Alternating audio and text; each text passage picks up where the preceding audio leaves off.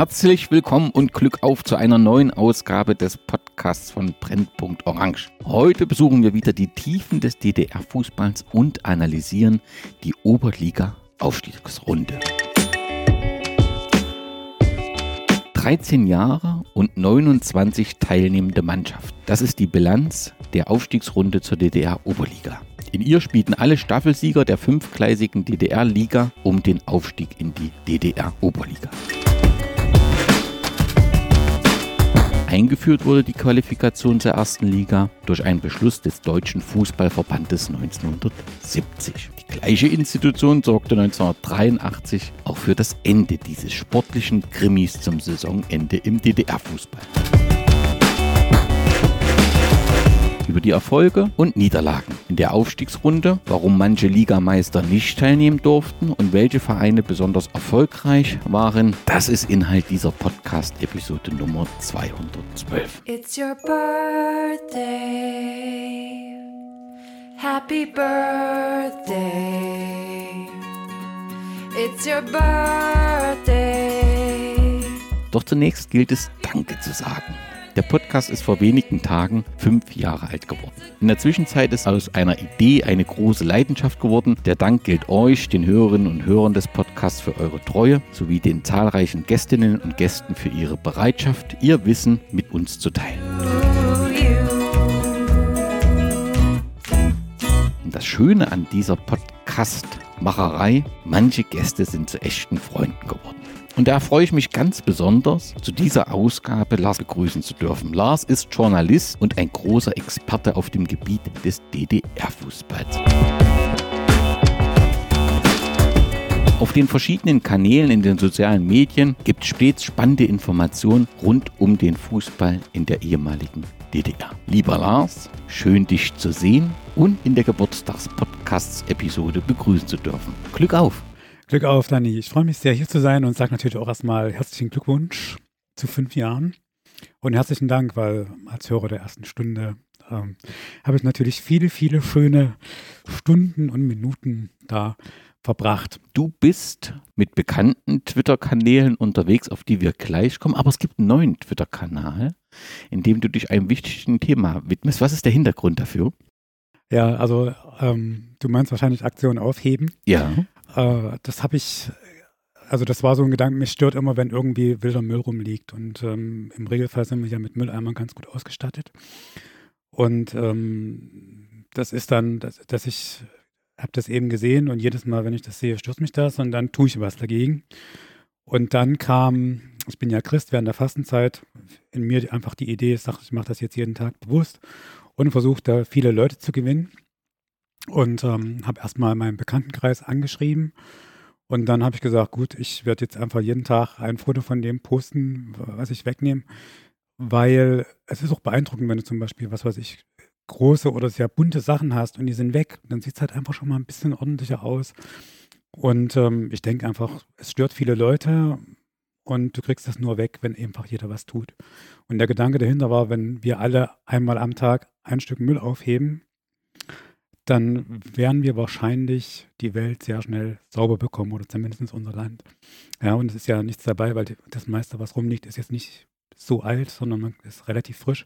Und dann haben wir ja durch Corona gelernt, um etwas dabei zu haben, Taschentücher und ähm, äh, Desinfektionsmittel. Und da habe ich das gemacht. Äh, Im Bekanntenkreis war das recht erfolgreich. Die Resonanz bei, bei Twitter war gar nicht so. Ähm, meine Frau hat gesagt, im Osten liegt da nicht so viel rum. Die machen das alle so. Vielleicht deshalb. Aber wenn nicht, sind alle natürlich herzlich eingeladen, die Welt ein bisschen besser zu machen. Es ist einfach, ja, trägt ihren Lot in sich, diese Arbeit. Überwiegend bist du oft in den sozialen Netzwerken bekannt, weil du der Fußballhistoriker bist und darüber Informationen über den DDR-Fußball mit deinen Followern teilst. Du bist auf Twitter, Facebook und Instagram aktiv, ne? Das ist korrekt, ja. Und dich findet man in der Regel immer als Fußballhistoriker? Ja, also der Name ist immer gleich. Also ähm, bei Twitter ist es halt Ad Fußballhistoriker, weil ich damals beim Anmelden einen Fehler gemacht habe. Dann muss man halt dazu stehen. Und ansonsten eben Fußballhistoriker und äh, immer gleich ist logisch, nehmen wir das vom, vom DFV. Nun reden wir heute über den DDR-Fußball. Was sind so die letzten Erinnerungen, die du mit deinen Followern geteilt hast? Gibt es da besondere Ereignisse in den letzten Tagen? Ja, also es ist so, am 1. Mai, 1. Mai ist wirklich ein besonderer Tag.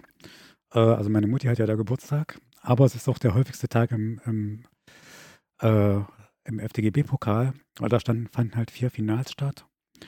Und ähm, das ist so einer der Tage, da bringe ich dann auch tatsächlich dann vier Meldungen, obwohl das ganz schöner Aufwand ist, auf allen Kanälen das dann zu machen. Auch wenn es vorbereitet ist, muss das halt dann einstellen. Und da gibt es dann schon manchmal sehr interessante also Reaktionen, weil sich die Leute einfach freuen und sich daran erinnern und sagen, ja, prima, stimmt, es war ja auch. Und ähm, gerade, also Zwickau hat ja da seinen Pokal geholt 1963.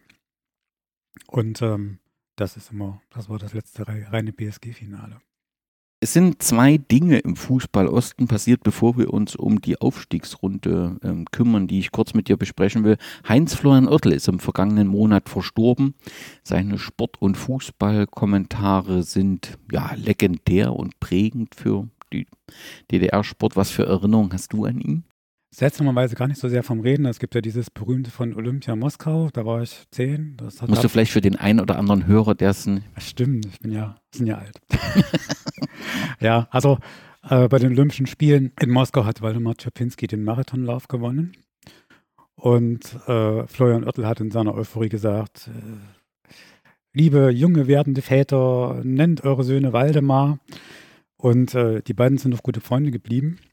Also wie gesagt, für diese für diese legendäre, äh, für diesen legendären Aufruf bin ich zu jung, da war ich erst zehn. Und ansonsten habe ich tatsächlich bei diesen ganzen äh, Kommentierungen das gar nicht so, also mir war an, an, sich immer egal, wer das, wer das äh, spricht, weil ich habe dann das Spiel verfolgt. Und äh, ich habe aber viel von ihm gelesen. Also das ist, glaube ich, so eine Seite, die er ist ja Sportreporter. Man denkt immer, okay, Fernsehen, Radio. Aber der hat halt auch relativ viel geschrieben, dann auch Notizen zu, zu Länderspielen oder sonst irgendwas. Und da habe ich doch deutlich mehr gelesen. Schreiben konnte auch. Weißt du, von welchem Fußballverein er Fan war? Ähm, BFC? Nee. Waggonbau Dessau. Nein. Ja. Und er hat auch, also gibt es mehrere Reportagen über das äh, äh Finale. Weiß nicht, muss er ja sehr jung gewesen sein. Also auf jeden Fall hat er eine Beziehung zu, zu Dessau und war dort Fußballfan. Und deswegen war er auch froh über den ersten FDG-Pokalsieger. Diese Freude teilen wir aus nachvollziehbaren Gründen nicht. Zweites, was passiert ist, am vergangenen Wochenende haben Fans von Dynamo Dresden äh, beim Spiel gegen die U23 des SC Freiburg in Banner aufgehangen oder eine Tapete. Auf, den, auf der stand seit 70 Jahren spielt ja keine Rolle in unserer Stadt. Sportclub schafft dich endlich ab. Hintergrund ist Anfang der 2000er Jahre hatten wir ja den Dresdner Sportclub, der sehr erfolgreich war und glaube ich sogar über Dynamo mal eine Zeit lang stand sportlich. Und ähm, damit gab es zumindest sogar, ich glaube, da gab es sogar Diskussionen über Fusion und so weiter. Und man wollte, glaube ich, Dynamo sogar weg haben. Die Stadt wollte den Sportclub unterstützen, kennen wir ja auch so ein bisschen aus Gera, wo man gesagt hat, das Alte muss weg und so weiter. Und aber trotzdem hat mich ähm, das doch sehr ähm, überrascht. Also der Dresdner SC wird äh, jetzt aktuell 125 Jahre alt, hat ja eine große Tradition, zweimal, glaube ich, deutscher Meister und Pokalsieger. Und unter dieser Aktion gibt es einen Kommentar. Und da heißt es, der DSC ist ja nur so gesunken, weil die SED den Verein kaputt gemacht hat, um den Volkspolizeiklub Dynamo zu installieren. Da könnt ihr wahrscheinlich stolz drauf sein. Stimmt das so inhaltlich? Das? Ja, nur zum Teil. Also das eine ist, die SED hat den Verein tatsächlich kaputt gemacht. Das ist korrekt. Aber nicht um äh, VP Dresden zu installieren, wie sie damals noch hieß. Ähm, man muss sich so vorstellen, dass nach dem Krieg kamen die ja alle erstmal wieder an ihre alten Orte zurück, die ganzen Fußballer, die überlebt hatten. Und deswegen hatte die SG Dresden-Friedrichstadt als Nachfolger des Dresdner SC auch eine relativ starke Mannschaft, unter anderem mit Helmut Schön und Hans Kreische, dem Vater von Hans, von Hansi. Und ähm, die haben dann letztlich eine, in der ersten Oberligasaison äh, einige Rekorde gleichgesetzt. Und dann kam eben zum Schluss der ähm, zweitplatzierte Zwickau nach Dresden und es ging im Prinzip um alles. Und dieses Spiel hat Zwickau 5 zu 1 gewonnen durch mindestens umstrittene Schiedsrichterentscheidungen und auch große Härte. Also die haben einfach auch tatsächlich ausgesprochen robust gespielt, während der DSC halt eher so. Ne? Und äh, Ulbricht war im Stadion, hat natürlich diese Massen gesehen, die sich empört haben und ähm, da ist an sich die Entscheidung gefallen, diesen Club abzuschaffen, weil das ihm nicht passte mit den ja, bürgerlichen Massen und überhaupt hatte die DDR vor, den, den Sport komplett umzugestalten. Und diese SG Dresden-Friedrichstadt passte dann nicht, vor allem nicht, wenn sie Erfolg hatte. Und da so kam eben die Entscheidung einfach nur aufgrund dieses Spiels äh, der Ausschreitung, den, die SG Dresden-Friedrichstadt aufzulösen. Man hatte aber damals noch nicht Dynamo Dresden im Blick, sondern es sollte erstmal nur weg. Und dann hat man festgestellt, ups, ähm, wir haben hier eine Fußballstadt, eine wirkliche Fußballstadt. Und die hat eigentlich keinen Oberligaplatz mehr. Und ähm, Dynamo Dresden, man hat dann die Polizisten aus dem ganzen Land nach Dresden kommandiert. Die guten, zum Beispiel Morbel Schröder aus Potsdam und so. Und die haben am 1. August 1950, also fast drei Monate nach dem Beschluss, äh, die SG Dresden-Friedrichstadt aufzulösen, ähm, da äh, ihr erstes Spiel gemacht. Und die Friedrichstadter wollte man eigentlich, die Spieler sollten alle zu Tabak Dresden, zur BSG, dass sie also auch dann im Prinzip im sozialistischen Betriebssportgemeinschaft äh, spielen. Und das haben die nicht gemacht. Die sind dann nach West-Berlin gegangen und da hatte eben Tabak äh, keine Möglichkeit, eine Oberligamannschaft zusammenzubekommen und dann haben die den Platz zurückgegeben. Und deswegen stand Dresden phasenweise, parallel lief noch die Aufstiegsrunde, die erste, äh, stand einfach in dem Moment mal komplett ohne Oberligamannschaft da und das war letztlich die äh, die, das der Auslöser. Das heißt, kaputt gemacht haben sie es, aber nicht um, der, um Dynamo Dresdens willen. Das heißt, man kann diese Tapete letztendlich nur mit den Geschehnissen, die offensichtlich rund um das Jahr 2000 und danach in Dresden passiert sind, begründen. Im historischen Kontext eher weniger, wobei wir als Historiker natürlich nie gut finden, wenn ein 125 Jahre alter Club abgewickelt werden soll oder auf, sich auflösen soll, wie die Forderung der Ultras Dynamo ist. Ja, das ist vor allen Dingen, also wenn du so ein bisschen in diese Vorkriegszeit guckst, also Dresden hatte wirklich da einen großen Verein, einen großen Namen und ich, ähm, also ich mag Dynamo, aber ich mag den DSC auch, also und ähm, finde, die haben eigentlich beide ihre Berechtigung. Dann lass uns zur Aufstiegsrunde kommen, über die wir reden wollen, die etwas Besonderes ist und ja nur oder überhaupt, das wirst du sicherlich dann sagen, es 13 Jahre lang äh, gab. Was ist denn diese Aufstiegsrunde und wie genau im Detail hat das Ganze funktioniert? Gut, also ich fange mal mit, mit einer lexikalischen Definition an. Also die Aufstiegsrunde war ein Wettkampf der fünf Liga-Staffelbesten um die beiden Plätze in der Oberliga. Und eingeführt wurde sie ähm, 1971, 72. Damals hat man sich entschlossen, den Unterbau, also die DDR-Liga, auf 60 Mannschaften zu erweitern. So, äh, wie kam es dazu? Man muss vielleicht ein bisschen vorausschicken, dieser ganze Unterbau war ohnehin so ein Experimentierfeld der Sportfunktionäre, die manchmal nicht so viel Ahnung hatten oder einfach ihren eigenen Methoden nicht getraut haben. Deswegen hat man dann einfach hastig mal was umgeschmissen. Also die DDR-Liga hat mit drei Staffeln gespielt, mit einer, mit zwei. Ähm, mit, und, mit drei Staffeln, ja? Ja, 1954, 55. Als äh, Gera im Prinzip, die wurden ja Zweiter in Staffel 3. Und das so hat die Staffel gewonnen, ist aber nicht aufgestiegen. Ja, stimmt. Mhm, okay. So, und im Prinzip muss man sagen, es gibt immer da so ein Spannungsfeld. Das eine ist, du möchtest mit deiner, mit deiner zweiten Spielklasse einen leistungsfähigen Unterbau, der in der Lage ist, der, der, dem, der höchsten Klasse Spieler oder Mannschaften zuzuführen, die da mithalten können. Und umgekehrt ähm, war DDR auch das Ziel, den Sport zu verbreiten. Also wenn du kurz guckst in die Frühzeit, wo im Norden überhaupt nichts war, man hat trotzdem zwei Mannschaften in die erste Oberliga aufgenommen. Man hat immer geguckt, dass da irgendwie Förderung reinkommt in der Breite mit Landsport und sonst irgendwas und goldener Traktor und was es da nicht alles gab. Ähm, und diese Förderung in die Breite als ähm, Etablierung des, äh, ja, dass die Leute gesund und, äh, gesund und freudvoll sind, äh, war die zweite, das zweite Spannungsfeld. Und da bewegte sich es immer hin und her. Und ähm, bevor man diese fünf Staffeln eingeführt hat, äh, gab es zwei Staffeln, nämlich Staffel Nord und Süd. Und ähm, die jeweils Staffel ersten stiegen in die Oberliga auf und aus den beiden Staffeln stiegen jeweils drei ab. Also das heißt, insgesamt sechs Bezirksmeister hatten die Chance aufzusteigen. So, Jetzt ähm, muss man zeitlich ein bisschen einordnen in den Fußballbeschluss 1970. Damals hat man, um es mal stark verkürzt zu sagen, die Hierarchie unter den Clubs eingeführt. Der hatte zu dem Zeitpunkt erkannt, wir können letztlich nicht in jeder Sportart Spitze sein. Das war so allgemein auf DTSP und Ewald bezogen. Und der hat gesagt, es gibt förderwürdige Sportarten und überall, wo wir nicht fördern, wo wir keine Chance haben auf die Spitze. Tennis, besetzt durch den Westen, ja, wo es hoher Aufwand ist. Hockey, Eishockey, werden wir nichts tun. Dort gab es letztlich keinen Leistungssport. Und alle anderen wurden gefördert und hatten dann im Prinzip auch die Chance, dann Medaillen zu holen.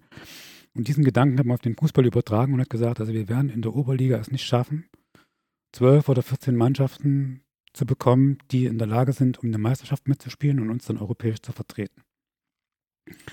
Also hat man gesagt, es gibt ein paar, meinetwegen drei, vier, fünf Spitzenclubs, die diese Spitze bilden. Und dann hast du ja als Unterbau den Rest. So Erfurt, Karl-Marx-Stadt, das waren ja Mannschaften oder Rostock, die eigentlich nie eine wirkliche Chance auf einen Meistertitel hatten. Ja, so. wenn du diesen Unterbau hast, kannst du natürlich den anderen, die Liga, in die Breite ziehen und sagen, pff, die kommen eh nie hoch, spielen keine Rolle eigentlich. Ja, und wenn sie hochkommen, dann kann es uns egal sein. Und der Herr Zubeck hat das ja schon so schön gesagt, das war denen egal. ja, und äh, damit hat man im Prinzip gesagt, also wir nehmen die Liga und machen diesen zweiten, diesen breiten Aspekt rein. Na, und ähm, Parole, also in der FUBO steht dann ein größeres Kommuniqué vom, vom DFV. Ne? Meister müssen aufsteigen, gemeint waren die Bezirksmeister, die natürlich durch diese Konstruktion alle hochkamen. Dann sollte jeder Bezirk in der Liga vertreten sein. Dass man also überall mindestens zweitklassigen Fußball und ähm, als drittes, das wurde dann so ein bisschen weiter hinten gesagt, ähm, hat man gesagt, ja, wir wollen natürlich auch diese Fahrtzeiten, den Fahraufwand verkürzen. Und ähm, am Anfang, ich glaube, zu dem Zeitpunkt war so 400 Kilometer die weiteste Entfernung. Und danach sollte keine Mannschaft mehr als 200 Kilometer fahren. Also war es im Prinzip ein Gedanke, den Fußball in die Breite zu führen. Die Oberliga, die Spitzenmannschaften machen das unter sich aus. Und dann gilt es im Prinzip die Breite, die Leute zu belustigen. Kann man so sagen. Und ähm, ja, also das Neue Deutschland hat einen etwas kürzeren Artikel gebracht, da stand dieser ökonomische Aspekt übrigens im Vordergrund. Kann man sehen, wie man will, ne? Was jetzt da das Also erste, die Fahrtkosten im ja, da steht an sich dieser Aspekt als erster dran und das Geld würde man dann in den Nachwuchs stecken. Wie lange gab es die Aufstiegsrunde? Also die Aufstiegsrunde gab es zum ersten Mal 1949, 50, weil da gab es nämlich noch fünf Landesligen. Und da Damals gab es drei Aufsteiger, das heißt, die drei Staffelbesten sind aufgestiegen. Wahrscheinlich war das auch ein Grund, warum man dann gesagt hat, mit den fünf, im Prinzip mit dieser Länderstruktur sind wir ziemlich ideal dran, weil wenn du jetzt in Spartakiaden guckst und sonst irgendwas, da hattest du dann auch immer fünf Staffeln, wo immer jeweils drei Bezirke drin waren. Ja, wenn du mal in den Nachwuchsfußball guckst. Also das hatte also seine, seinen Grund, dass man sagt, wir nehmen da fünf und ähm, 1949 gab es halt, wie gesagt, die Landesklassen hießen die noch und die fünf Landesmeister spielten. Dann war erstmal Schluss, dann hat man eine DL-Liga eingeführt und dann 1971, 72 hat man gesagt, wir machen jetzt wieder fünf äh, Staffeln. Es gab dann äh, keine Absteiger in diesem, in diesem Jahr, das heißt, alle blieben drin und alle Meister und Zweiten der Bezirksligen stiegen auf. Stimmt, dann hast du ja eine ganze Menge zum Auffüllen gehabt. Ja, ja, ja, ja, ja. Verstehe ich. Also, wenn wir jetzt auf diesen Zeitraum 71 bis 84 nehmen, sind es letztendlich 13 Runden, 13 Jahre. Bevor wir uns inhaltlich mit den Teilnehmern beschäftigen, warum wurde es dann wieder abgeschafft? Also die Gründe sind ja nachvollziehbar, zu sagen, wir konzentrieren uns auf die Spitze, die macht ihr Zeug alleine und dann geht es in die Breite und offensichtlich auch ökonomische Gründe. Nun ist ja, ich glaube, es gab den Beschluss 83, da ist es ja in Sachen Ökonomie Ökonomie nicht unbedingt besser geworden. Deswegen, warum wird es dann doch wieder abgeschafft? Ja, das eine ist, dass natürlich, wenn du es kannst zwar sagen, okay, wenn jetzt eine Mannschaft nur noch 200 Kilometer fahren muss, ist es weniger als 400. Aber wenn es natürlich die doppelte Anzahl an Mannschaften ist, bringt es nichts. Ja, also, ja. Äh, und das andere ist, dass man tatsächlich Probleme hatte, die Qualität zu halten. Also, äh, die, wenn du diese, diese Zeit anguckst, die Aufsteiger hatten fast nie eine Chance. Ja, also du hast in der DDR zwei Spielzeiten, wo kein Aufsteiger die Liga gehalten hat. Und die fallen beide in diese, in diese Phase der, der fünf Staffeln. Ähm, und dann äh, kam auch der Nachwuchs nicht so zum Zuge. Also wenn wir nach ins Detail gehen, ist folgendes, man hat ähm, die Juniorenliga eingeführt, die Union, also die Nachwuchsoberliga, wo dann die jüngeren Spieler spielen durften mit, ich, zwei älteren. Äh, aber die Reserven, also sprich die Spieler, die sich rehabilitieren mussten, die sich für die erste Mannschaft anbieten mussten, die spielten alle Bezugsliga. Ja, die durften eine Weile in der Liga spielen und dann hat man das wieder abgeschafft, weil das nicht ging, weil das die Liga kaputt gemacht hat. Dann hat man ab 75, 76 gesagt, nichts da. Und das heißt, wenn du sagst, meinetwegen eine BFC, BFC zweiter Mannschaft spielt Bezirksliga. So, der kriegt das Niveau nicht, um dann den Anschluss zu schaffen an die Oberliga. Also das hat, äh, dann, und für mich ist das ohnehin eine Fehlkonstruktion gewesen, wenn du so, eine, so einen breiten Unterbau hast, ähm, zu sagen, äh, das Niveau geht komplett flöten. Ich meine, mehr als die Hälfte der, der Mannschaften hatte Bezirksliga-Niveau. Was, was, was soll da rauskommen?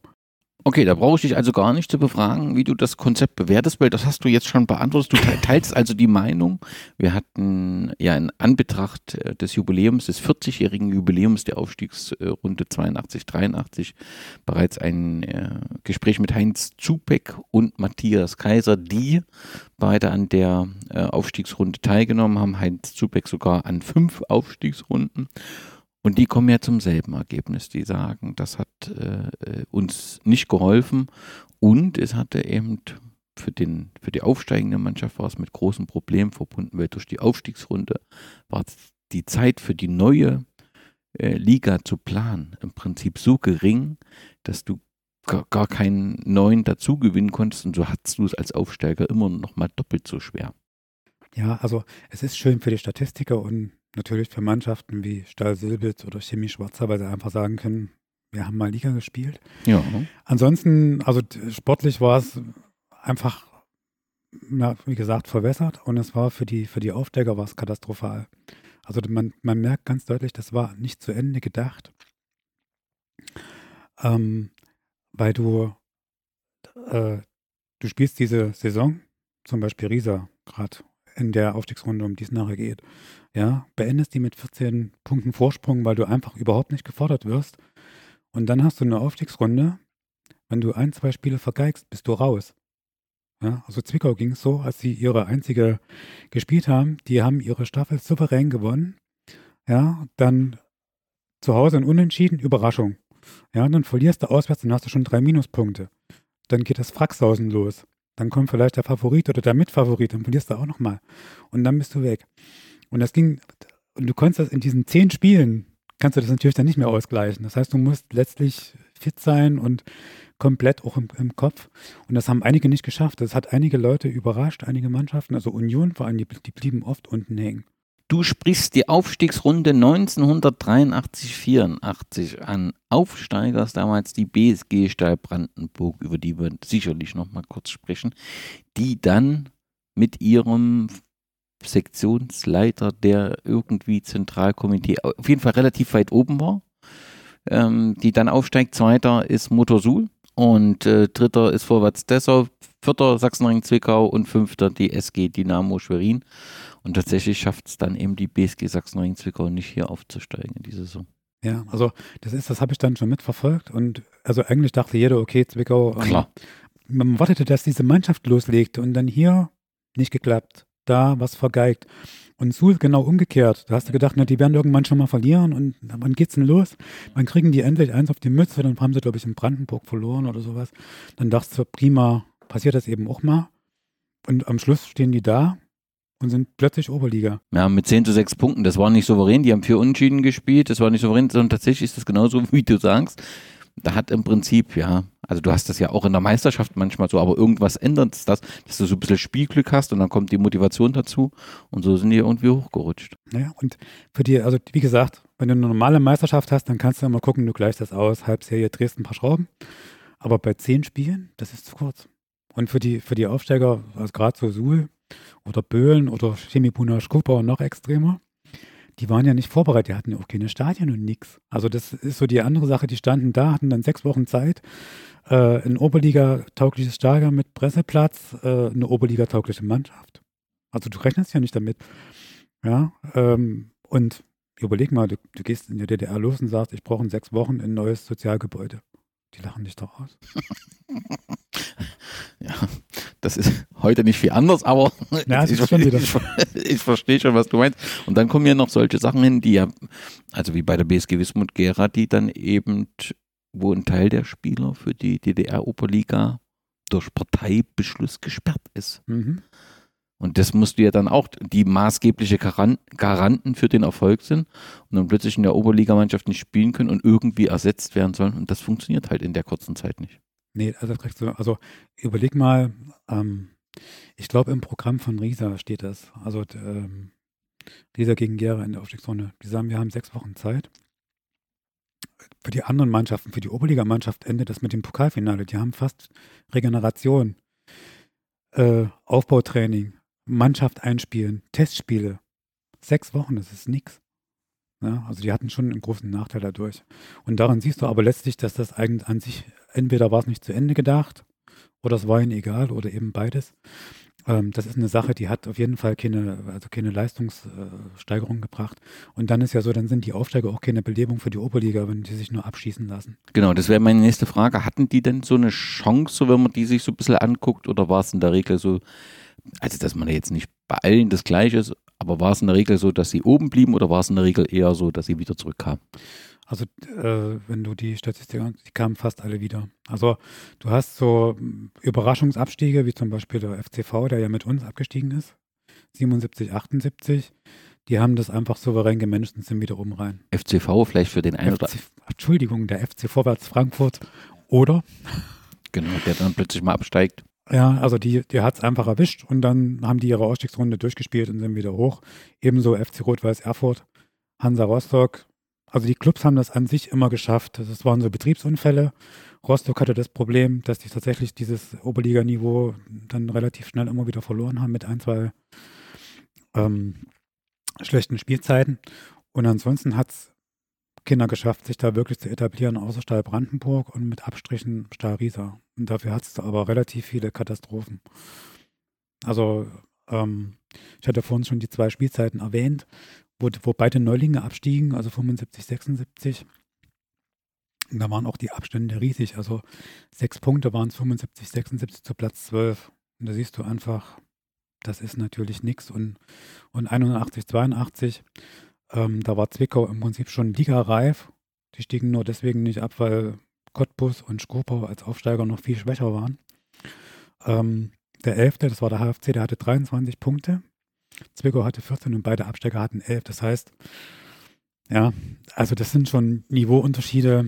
Vielleicht nochmal ganz kurz, äh, auch wenn wir jetzt schon mittendrin sind, das Ende, wie wurde das Ende strukturell ähm, gelöst? Denn es gab ja dann äh, wieder fünf Ligen und man musste ja dann irgendwie wieder zu zwei Ligen kommen. Das war dann sicherlich ein harter Cut. Ja, also man hat gesagt, dass alle bis Rang 6 drin bleiben. Und alles, was äh, bei, bei sieben oder schlechter ist, musste absteigen. Wie dann, es dann im Prinzip unten weiter rausgedrückt hat, weiß ich nicht, weil zum Teil hat man dann einfach gesagt, wir spielen zwei Staffeln Bezirksliga oder ähm, das wurde dann gemacht. Stahl Brandenburg dürfte auch von einer von den Mannschaften gewesen sein mit dem Aufstieg 84, die dann nicht wieder zurückgekommen sind, ne? die dann im Prinzip das Glück hatten, sich da oben zu etablieren und dann im Prinzip die Wende gut mitgenommen haben. Oder waren die nochmal unten? Äh, nee, also Brandenburg ist die einzige Mannschaft, die niemals abgestiegen ist, niemals aufgelöst wurde oder verlegt. Alle anderen, die in der Oberliga gespielt haben, sind mindestens einmal abgestiegen, wurden aufgelöst oder delegiert. Aber wir bleiben bei der Aufstiegsrunde und gucken uns um diesen sportlichen Statistikteil. Es gibt im Netz eine ewige Tabelle, die hat aber nur 28 Mannschaften. Deswegen habe ich zur Sicherheit nochmal neu nachgerechnet, denn ich gehe von 29 Mannschaften aus. Der Unterschied ist die ASG Vorwärts Dessau und die ASG Vorwärts Leipzig. Ich rechne das als zwei Teilnehmer, weil sie zu ihrer Zeit eben unter diesem Namen teilgenommen haben. Man kann aber auch die Argumentation vertreten, da Dessau, äh, da Leipzig nach Dessau delegiert wurde, ist das eins. Das, daher gibt sich einfach der Unterschied, aber wir beide kommen auf 29 und gehen mal mit dieser Tabelle aus. Wer hat denn wie häufig und erfolgreich teilgenommen? Also da muss man natürlich zuallererst Chemie Leipzig nennen. Die sind nämlich der Rekordteilnehmer mit sechs Teilnahmen in dieser Zeit. Haben viermal den Aufstieg geschafft. Äh, gleich dahinter kommt ähm, Cottbus mit fünf Teilnahmen. Die sind nur dreimal aufgestiegen. Und ähm, ebenfalls auf fünf Teilnahmen kommt der erste FC Union bei drei Aufstiegen und dann kommt die Mannschaft mit fünf Teilnahmen, die am häufigsten gescheitert ist, nämlich Wismut Gera. Sie haben also bei fünf Teilnahmen einmal den Aufstieg geschafft und sind viermal äh, gescheitert und das hat tatsächlich keine andere Mannschaft zu bieten.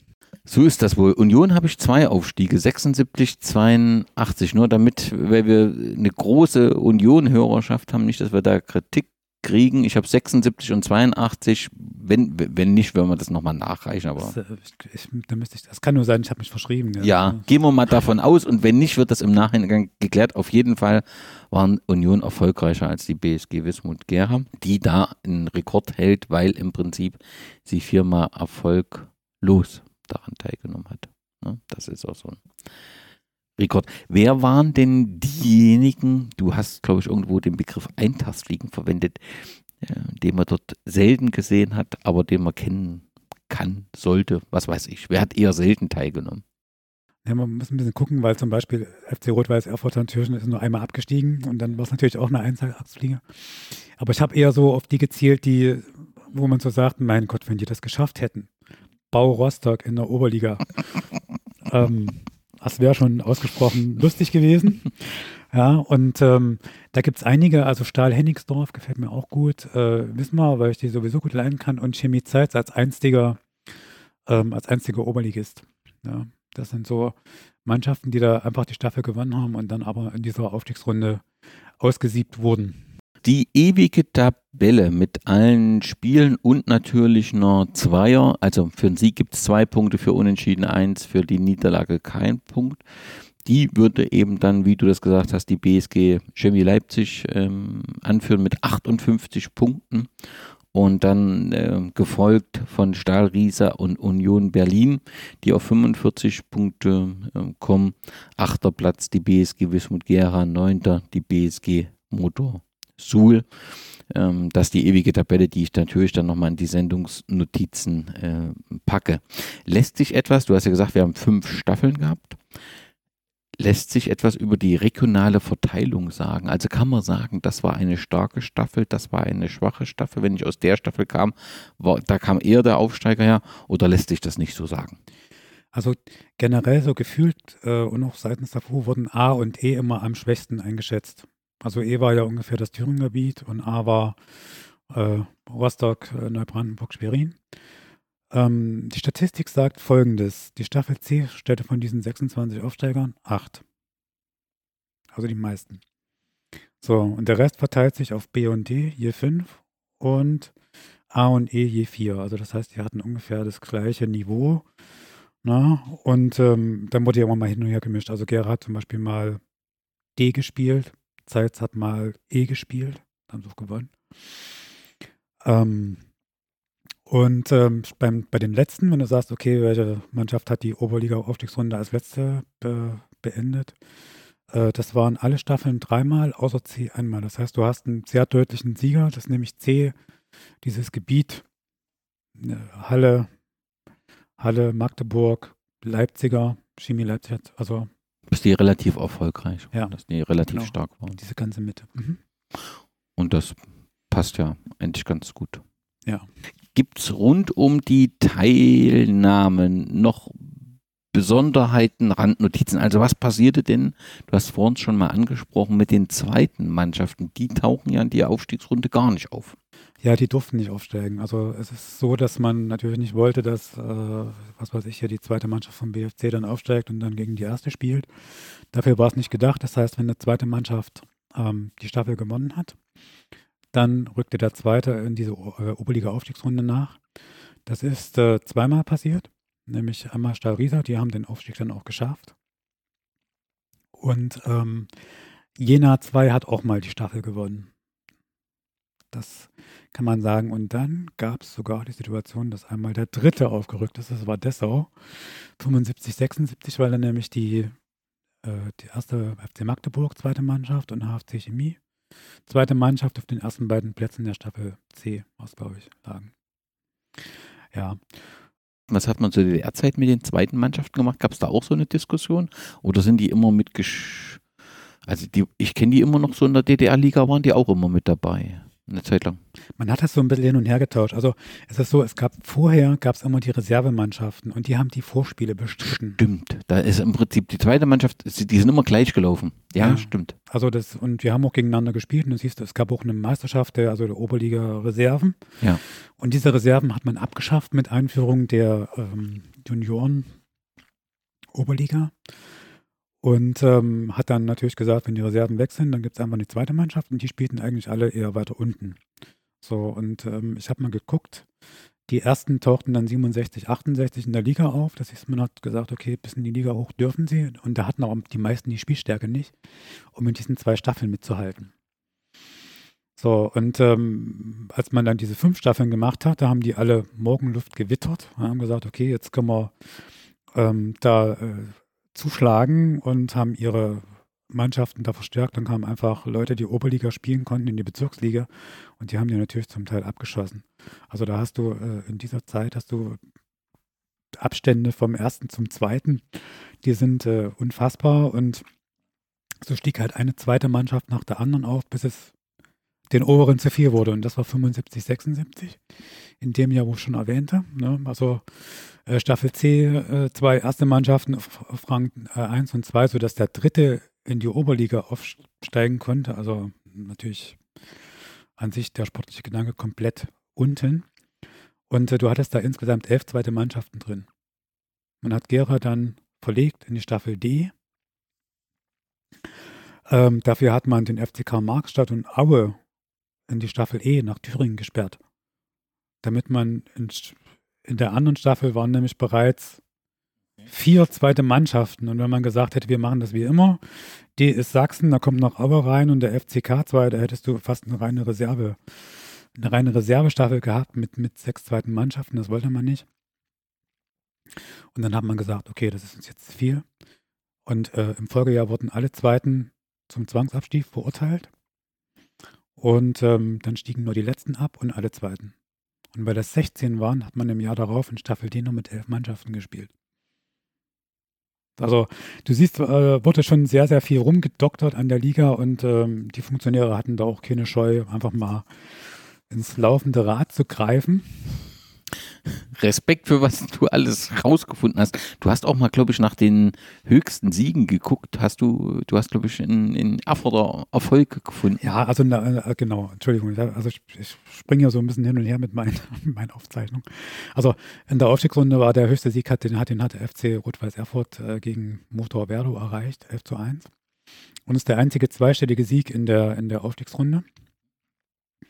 Und für unsere BSG ist es ein 6 zu 2 gegen Schifffahrthafen Rostock. Höchste Niederlage für Wismut Gera war das 0 zu 5 in Stralsund, gleich in der allerersten Aufstiegsrunde, in der es am wenigsten Erfolg gab. Und ansonsten, um noch zwei andere Zahlen nachzureichen aus der Liga selber. Wir gucken ja immer nur nach den oberen, aber es gab auch unten interessante Sachen. Also ähm, zwei Mannschaften haben in der ganzen Liga nie einen Sieg geholt. Das war Traktor Groß-Lindow, 77, 78 zwei Unentschieden, 2 zu 42 Punkte und Chemie Schwarzer. Die haben es auch letztlich nicht geschafft, einen Sieg zu erringen, aber die hatten vier Unentschieden. Und Chemie ist damals auch als Dritter aufgestiegen aus der Bezirksliga. Also, Weil? Also Jena 3 wurde, wurde Bezirksmeister. Jena 3, so, das tut weh. Jena 3 wurde Bezirksmeister, konnte natürlich nicht aufsteigen, weil ja. Jena 2 ja schon in der Liga spielt. ja? Und Jena 1 in der Oberliga. So, dann haben wir gesagt, gut, wer ist der Zweite? Der Zweite war Wismut Gera 2. Hm. Da spielte die Erste auch in der Liga. Konnten also auch nicht hoch. Und dann kam eben als Dritter Chemie Schwarzer und da sieht man, okay, da war das Niveau dann schon äh, weg. Ne?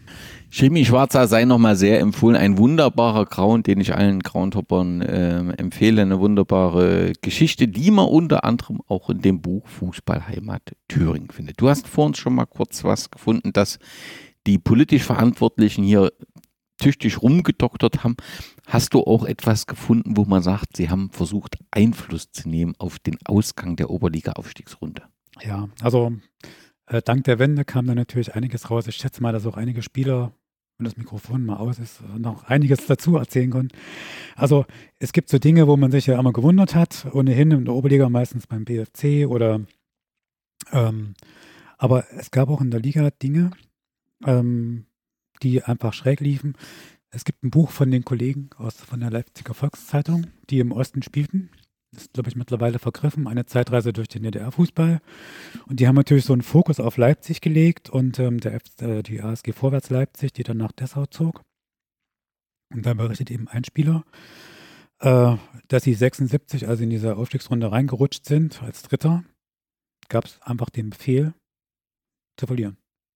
Dass man nicht hochkam, weil es hieß, wir haben oben den FC Vorwärts, das reicht. Und ähm, das heißt, die Spieler wurden, naja, ich meine, das waren ja Soldaten, gell? Also einfach gesagt, ihr dürft nicht. Und so haben sie dann auch gespielt. Ähm, und dann gab es eine andere Geschichte, ebenfalls wieder bei, bei den Armeemannschaften war es relativ leicht. Ne? Also ich meine, Klar, da war das, das ja nur eine Ansage, ein Befehl, wie du sagst, ja. Und ähm, da hat man Vorwärts Kamenz, die spielten damals relativ gut als Aufsteiger und waren Zweiter. Erster war Cottbus. Und die hatten durchaus eine Chance, dann auf diese Staffel zu gewinnen. Und mussten dagegen Plauen antreten und Plauen war abstiegsgefährdet. Und da wurde einfach die Ansage gemacht, es wird nicht äh, eine Vorwärtsmannschaft der anderen äh, die Beine weghauen, so wie damals Rostock-Stralsund. Ja, und äh, halten sich dran Genosse und das haben die dann auch gemacht. Also es gab dann ein 3 zu 3, dadurch haben sie eben diese, diese Staffel nicht gewonnen. Ja, und dann gab es noch Bestechungsversuche. Ja. also auch aus diesem Buch ähm, kommt äh, die, die Geschichte eines Bestechungsversuches bei Chemie Leipzig. Und ähm, Ausführende waren Spieler der BSG Wismut Gera. So, das kann ja gar nicht stimmen. also es ist so, deswegen, ähm, ich, das ist jetzt die einzige Quelle, die ich dazu habe. Interessant ist es schon und vorstellbar auch. Und zwar passierte folgendes, diese, diese äh, Aufstiegsrunde ähm, 74, 75 war letztlich die faszinierendste, was, was Gera angeht. Ja, also die haben da, muss mal kurz in meine, mein Buch gucken. Die haben da Folgendes gemacht. Die haben nämlich alle, die vor ihnen waren, weggeballert. Also Aufstiegsrunde 74, 75, hat teilgenommen Chemie Leipzig, Cottbus Gera, Dynamo Schwerin und der erste FC Union. So. Und Gera hat gegen alle gewonnen. Also hat nur ein Spiel gegen Leipzig äh, verloren und dann verloren sie ausgerechnet gegen Dynamo Schwerin beide Spiele. Also das ist äh, krank. Unerklärlich, ne? Mhm. Ja, also und da haben sie es letztlich vergeigt. Aber, weil das Schicksal es gut mit ihnen meinte, ähm, am letzten Tag hatte Cottbus spielfrei. Sieben Minuspunkte, 9 zu 7. Also das ist so ein Reinrutscher, gell? Und zu Gast war dann eben Chemie Leipzig, die souverän aufgestiegen waren und auch als Aufsteiger feststanden. Die mussten sich also kein Bein mehr ausreißen. So. Und da hieß es, da wäre halt ein, ein Spieler der BSG reingekommen, hätte mit dem Trainer und dem Mannschaftsrat, also nicht allen Spielern gesprochen, sondern nur mit den mit Ausgewählten und hat ihnen 10.000 Mark angeboten, wenn sie das Spiel verlieren. 10.000? Mhm. Das ist ja richtig viel. Als 10.000 DDR-Mark, das war ja. Jo. Ja, die Mannschaft ist ja auch groß. Ne? Hast du natürlich recht, das. Um. Ja, und Gera ist aber, die waren auch spielstark genug. Also die mussten 3 zu 0 gewinnen, um den Gleichstand herzustellen zu Cottbus und ein Entscheidungsspiel zu erschwingen oder 4 zu 0, um selber aufzusteigen. Und die haben dann also eins ihrer begeisterten Spieler abgeliefert. Die Leipziger haben den, also Chef Schäffner war damals Trainer, der hat gesagt, er macht es nicht, er ist dagegen und das hat man dann abgelehnt. Ähm, und äh, Gera hat trotzdem gespielt wie die ja, wie die Götter halt. Und Chemie musste ja nicht mehr viel. Also da reißt ja halt auch kein Bein mehr raus. Spielst halt normal. Und dann stand es 2 zu 0 zur Pause. Und dann dachten natürlich alle, ein Tor. Ja, aus der Pause raus. Ähm, Lattentreffer, das hätte das 3-0 sein können, aber dann hat der nicht eingeweihte Frank Baum hat dann zwei Tore gemacht. Der war auch der auffälligste Spieler. Ja. Ja, das ist, da empfehlen wir nochmal unseren gemeinsamen Podcast zur Wismut Chronik. Der Name Frank Baum spielt in der Geschichte der BSG Wismut Gera durchaus mehrfach eine Rolle.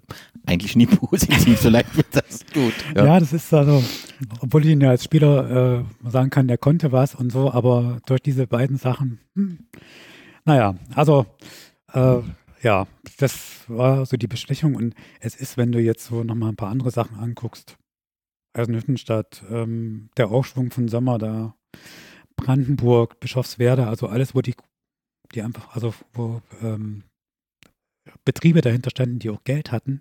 Beziehungsweise die unterstützt werden sollten, weil man eben auf die Mikroelektronik gesetzt hat, wie bei Sommerda, ne? Ja, und ähm, deswegen denke ich, das kann schon gut sein, weil man auch der, die Wismut hatte einen großen Kulturfonds.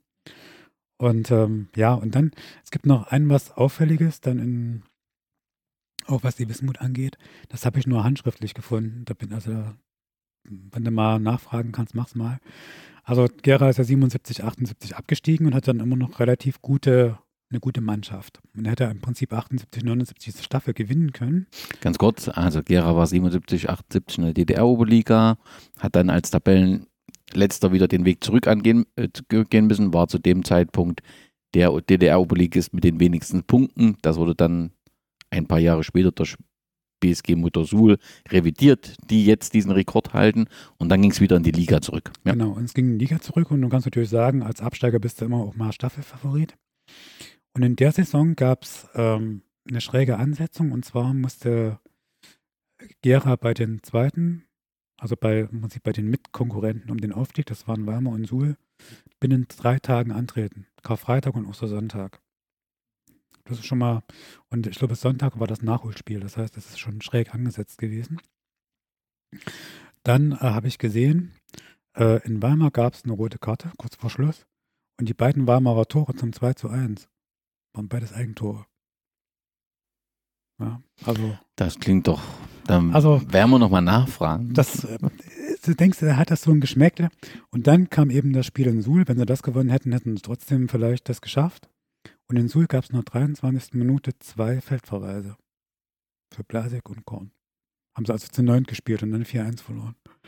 Also, und weißt du, das, das liest du so raus und sagst, hm, gibt's das? Wahrscheinlich gibt's das, aber vielleicht gibt's das auch nicht. Ja, Odo Korn hat ja nun die Situation um, rund um das äh, DDR-Oberligaspiel gegen Wismut Aue eingestanden, äh, was wir eh schon vermuteten, dass dieses Spiel, um zu verhindern, er hat ja auch äh, Stralsund und Rostock als Beispiel genommen, um zu verhindern, dass zwei Vereine runtergehen, die da nah beieinander sind, äh, dass er das eingestanden hat, dass er dann nicht den besten Tag hinsichtlich der sportlichen Performance hingelegt hat.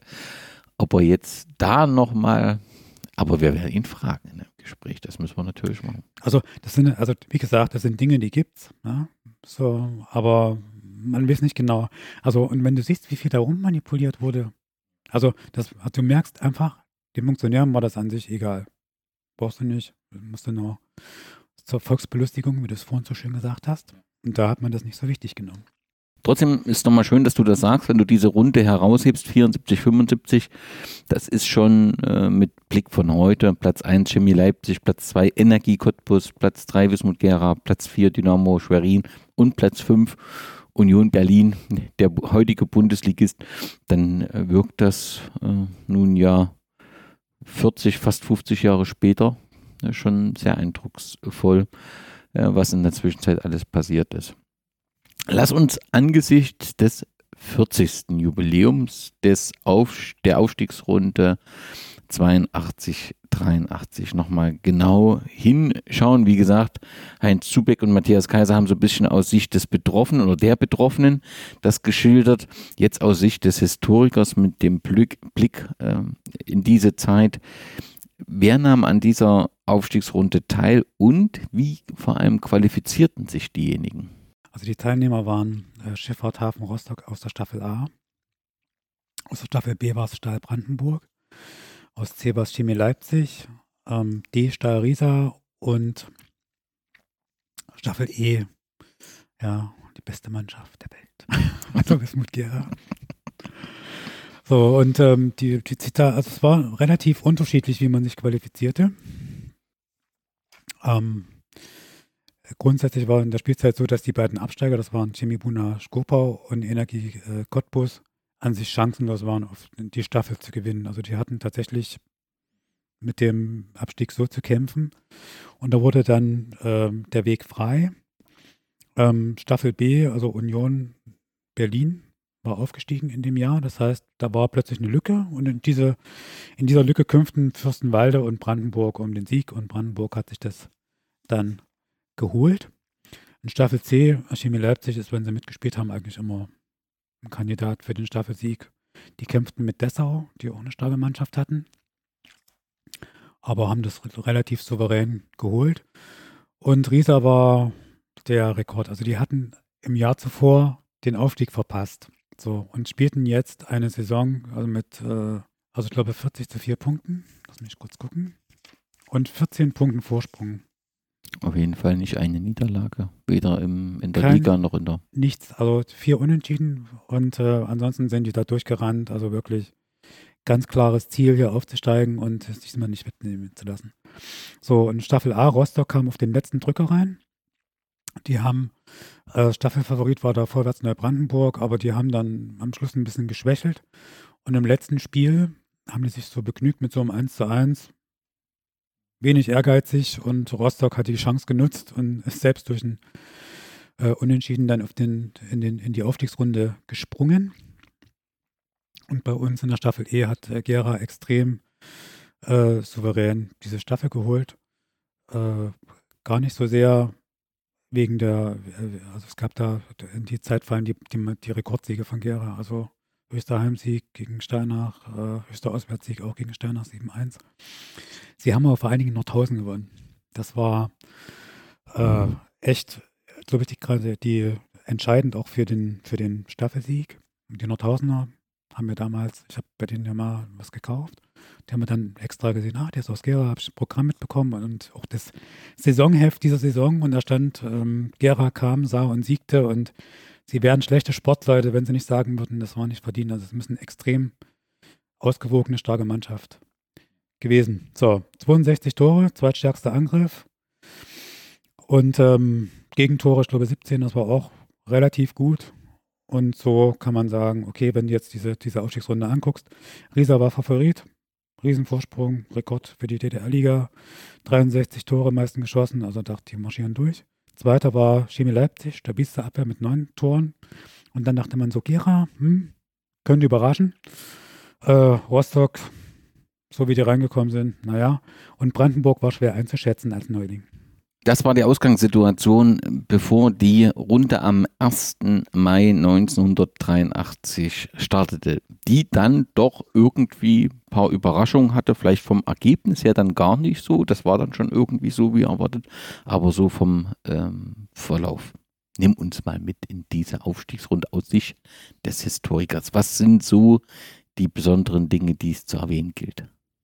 Also, ich muss natürlich bei der BSG anfangen. Also am 1. Mai ähm, äh, begann die Aufstiegsrunde mit dem Spiel Gera gegen Leipzig, was natürlich dann auch in dem Sinne ein Spitzenspiel war. Äh, so war auch die Kulisse mit 18.000 Zuschauern, wobei die Hälfte eben aus Leipzig kam. Die hatten sich da echt gut verabredet.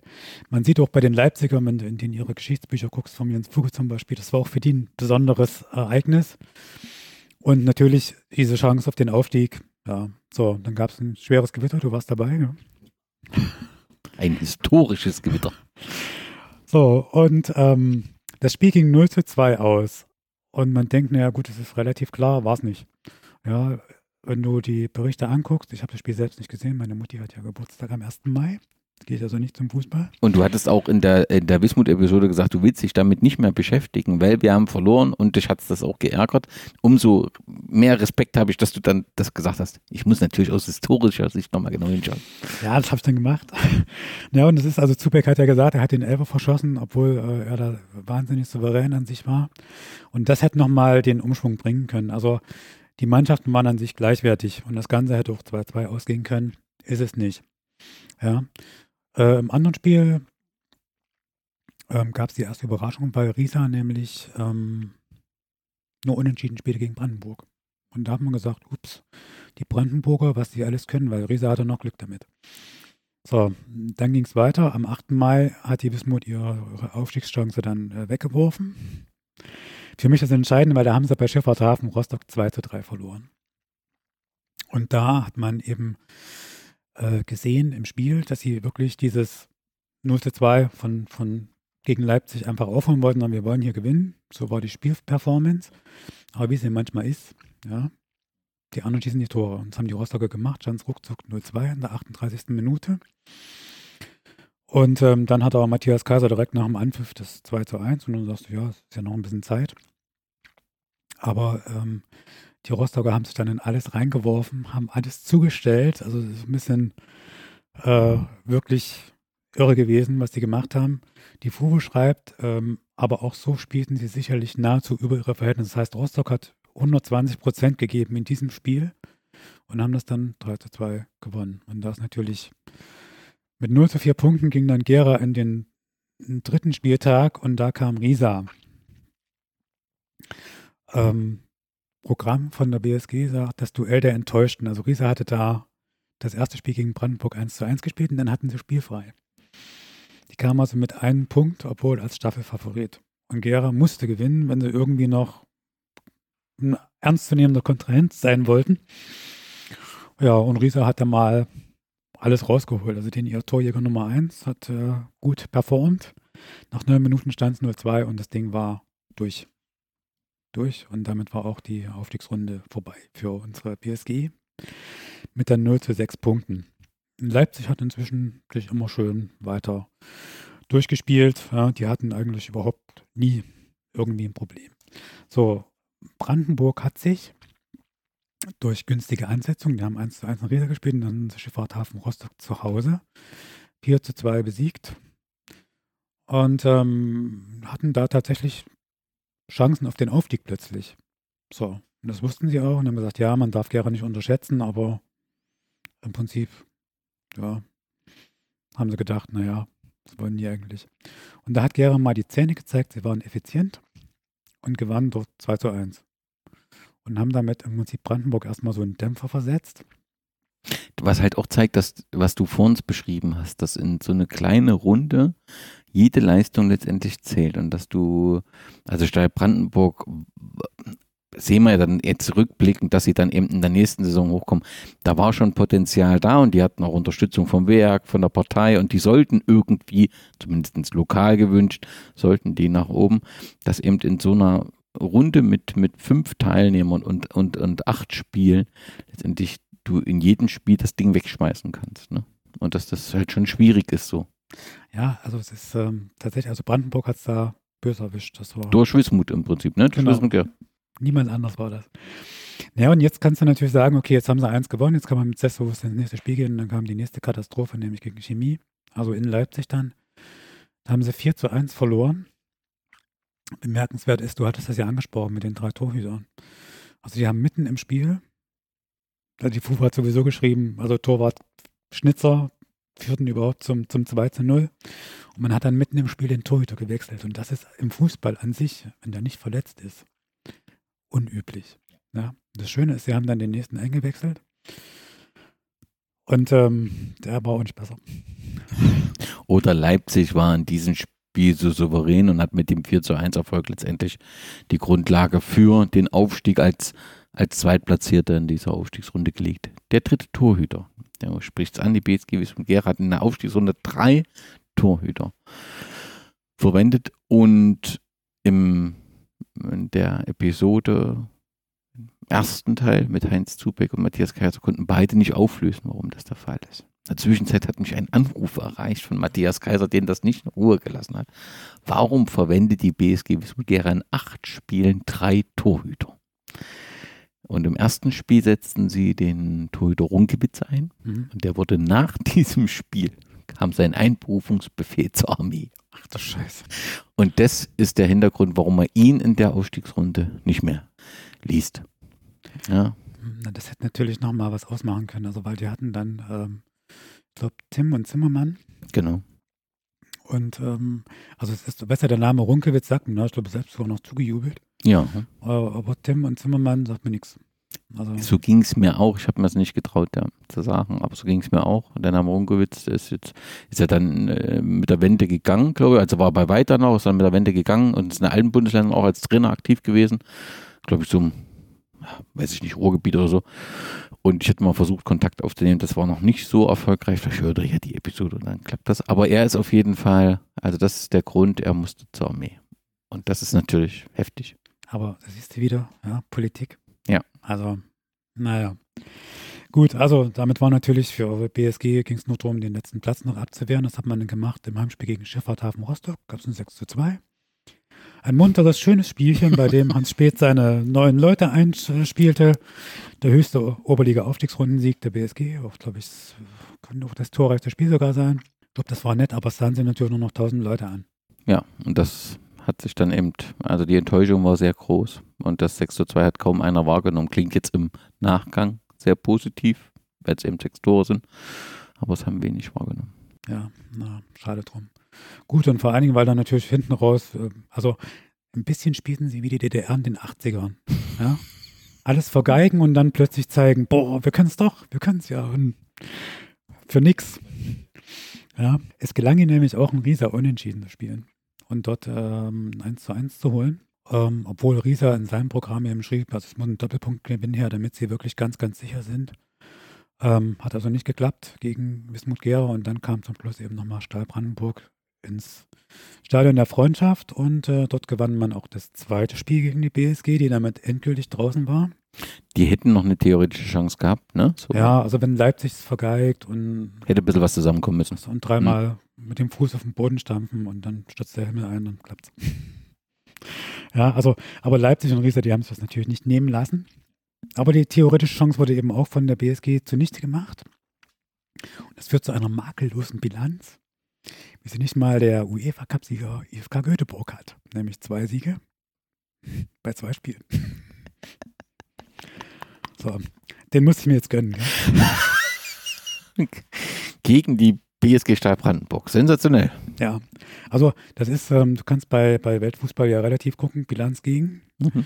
Und ähm, als es Stahl dann erwischt hat nach der Wende, da gibt es dann viele, äh, einige Mannschaften, die einfach so makellos sind. Äh, vor der Wende, gerade in diesem Bereich Liga, mhm. Oberliga, gibt es nicht so viel. Also, und wie gesagt, Göteborg muss sich mit einem 1 zu 1 begnügen. Gera hat dort gewonnen. Sehr schön. Man muss sich, also das ist das Schöne an Statistiken, man kann sich das dann immer schön reden. Ja. Ja, dann stieg also Stahl Riesa, die ohne Niederlage blieben. Vier Siege für äh, Unentschieden stiegen auf und die BSG Chemie Leipzig. Brandenburg musste noch eine Saison äh, arbeiten, bevor es dann klappte. Und Schifffahrthafen Rostock war in der Aufstiegsrunde nicht mehr gesehen. Die waren aber zweimal dabei. Ja, die waren vorher schon mal.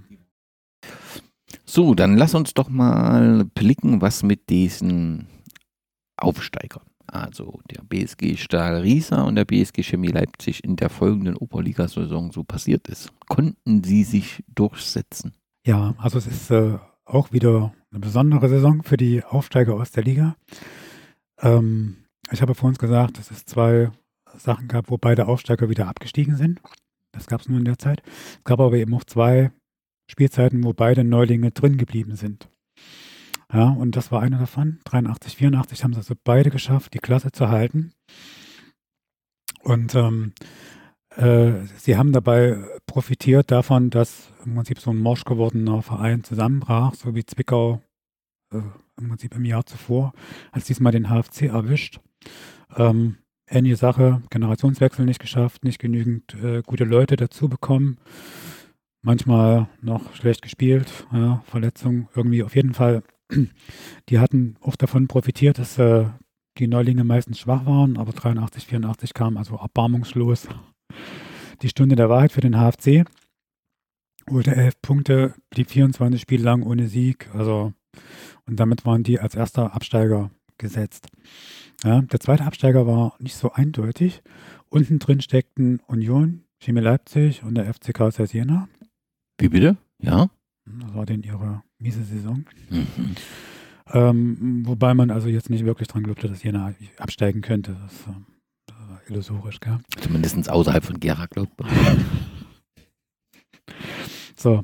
Und Riesa, die man jetzt da unten drin erwartet, die haben da einfach eine wahnsinnig äh, souveräne Halbserie hingelegt, haben den neunten Platz da erspielt in der ersten Halbserie. Und du merkst, es war so eine eingespielte Mannschaft. Deswegen sind sie auch so souverän durch ihre Staffel durchgerannt und natürlich mit Dresdner Genen. Ja. Also die haben die ganze Saison nie auf einem Abstiegsplatz gestanden. Also souverän hingelegt. So, Chemie Leipzig, unser zweiter Aufsteiger. musste das machen, was halt Chemie tut, nämlich kratzen, beißen, spucken, damit sie irgendwie die Klasse halten können. Die waren nach der ersten Halbserie waren die letzter. Und Verletzungen und also Notbesetzung war der Normalfall für die in der Saison. Haben sehr viele Spieler eingesetzt. Und ähm, ja, also an sich wären sie auch reif gewesen für den Abstieg, aber Publikum 14.000 im Schnitt, zweit, zweitbester Wert in der Dresden. Sensationell. Ja, mhm. Zweitbester Wert, ja. Mhm. Und ähm, Traditionsbewusstsein und dann Kampfgeist. Haben sie tatsächlich die Wende geschafft. Also sie schafften dann in der zweiten Halbserie nochmal irgendwie die Wende, steigerten sich und schafften 14 Punkte und die gleiche Tordifferenz wie der erste FC Union, sodass man auf den Plätzen 13 und 12 Punkt und Torgleichheit hatte. Von der Differenz her. Ne? Also diese mehr geschossenen Tore zählten damals nicht. Es ging nur darum, bei Punktgleichheit zählt, zählt die Tordifferenz, die war auch gleich. Und dann gab es ein Entscheidungsspiele. Zum ersten Mal in der Geschichte der DDR-Oberliga wurde über den Abstieg in zwei Entscheidungsspielen entschieden. Na, guck mal, was bei, mit dieser Aufstiegsrunde alles so verbunden das, ist. Das äh, ist schon irre. Und sie haben dann in Berlin 1-1 gespielt und 2-1 in Leipzig gewonnen. Also es ist, äh, gibt es legendäre Aufnahmen. Trainer, der Chemiker war Gerd Struppert, hm. auch ein Bekannter. Und sie haben im Prinzip über diese Entscheidungsspiele die Klasse halten können.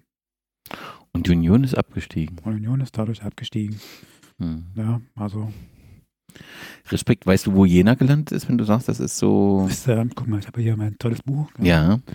Das ist, äh, Dass man das noch vervollständigen. Wenn, wenn, wenn du die schon in Abstiegsnot sprichst, das habe ich ja überhaupt nicht so in Erinnerung. 83, 84. Der FC Karl Jena wurde Zehnter mit 20 Punkten. Das ist ja eindrucksvoll. Gab es danach nochmal so ein Entscheidungsspiel? Nein, das war das Einzigste, was es jemals gab um den Abstieg, so ein Entscheidungsspiel. Die ja. ein also das ist, ähm, es gab in der allerersten Saison, mhm. wie schon die allererste Aufstiegsrunde, auch das allererste Entscheidungsspiel. Äh, da war es aber so, dass an sich waren drei Mannschaften abgestiegen und dadurch, dass Tabak Dresden halt diesen frei gewordenen Platz nicht besetzen konnte, durften dann ähm, nochmal zwei drum spielen, wer dann drin bleibt und äh, Altenburg hat das dann geschafft gegen Bismarck. Also wenn man dann diese Zeit, waren wir da schon DDR-Oberliga, waren wir noch DS? Das ist noch DS. Die hieß Oberliga ab 56. Das heißt, zu den Zeiten der DDR-Oberliga ist das das einzigste? Ja, genau. Das ist doch beeindruckend, wenn man so einen Historiker hier hat, der die Zusammenhänge erklären kann. Wenn wir uns jetzt diese fünf teilnehmenden Vereine, zunächst diese fünf in der äh, Runde, die 1983 ausgespielt wurde, anschauen, dann haben wir mit der BSG äh, Chemie Leipzig ein Regionalligisten, mhm. der sich im Prinzip wieder neu erfunden hat, nachdem man im Prinzip äh, nach der Wende als FC Sachsen gestartet ist mit der BSG Chemie Böen zusammen, ähm, dann zum FC Sachsen eben wurde, äh, sich dann neu gegründet hat als BSG Chemie Leipzig damit als ideeller Nachfolger in jedem Fall äh, gesehen werden kann, ist man mittlerweile in der Regionalliga ähm, angekommen, hat eine Flutlichtanlage mit den Fans äh, finanziert und bietet dort eine fantastische äh, Kulisse und eine Bereicherung für die Fußballlandschaft in Ostdeutschland. Ja, also ich muss gestehen, ich habe ja immer meine Probleme mit diesem 1. Mai. Ne? Und, also, das, die, die haben wir alle. Ja. Und ich bin tatsächlich, äh, also lange so Antichemie aufgewachsen. Also das, das ging gar nicht. Ja. Also ich meine, äh, mein Cousin, der mich ja Wismut sozialisiert hat und Fußball sozialisiert hat, ja, für den war das äh, das rote, grün-weiße Tuch. Und wir sind ihn ja auch ein paar Mal begegnet und mich hat das natürlich dann immer, also erschreckt, wenn du so siehst, was das für Massen sind, wie die einfach mal so dein Stadion kapern. ähm, ja, aber ich muss sagen, jetzt so aus äh, nicht aus Altersmittel, sondern wenn du dich näher damit beschäftigst, ist für mich tatsächlich einer der faszinierendsten Vereine der Oberliga, die es gibt. Also weil die äh, so viel Schläge verkraftet haben und sich immer wieder aufge und nur an diesem, äh, wir sind halt Chemie und uns, wir machen das so, ja.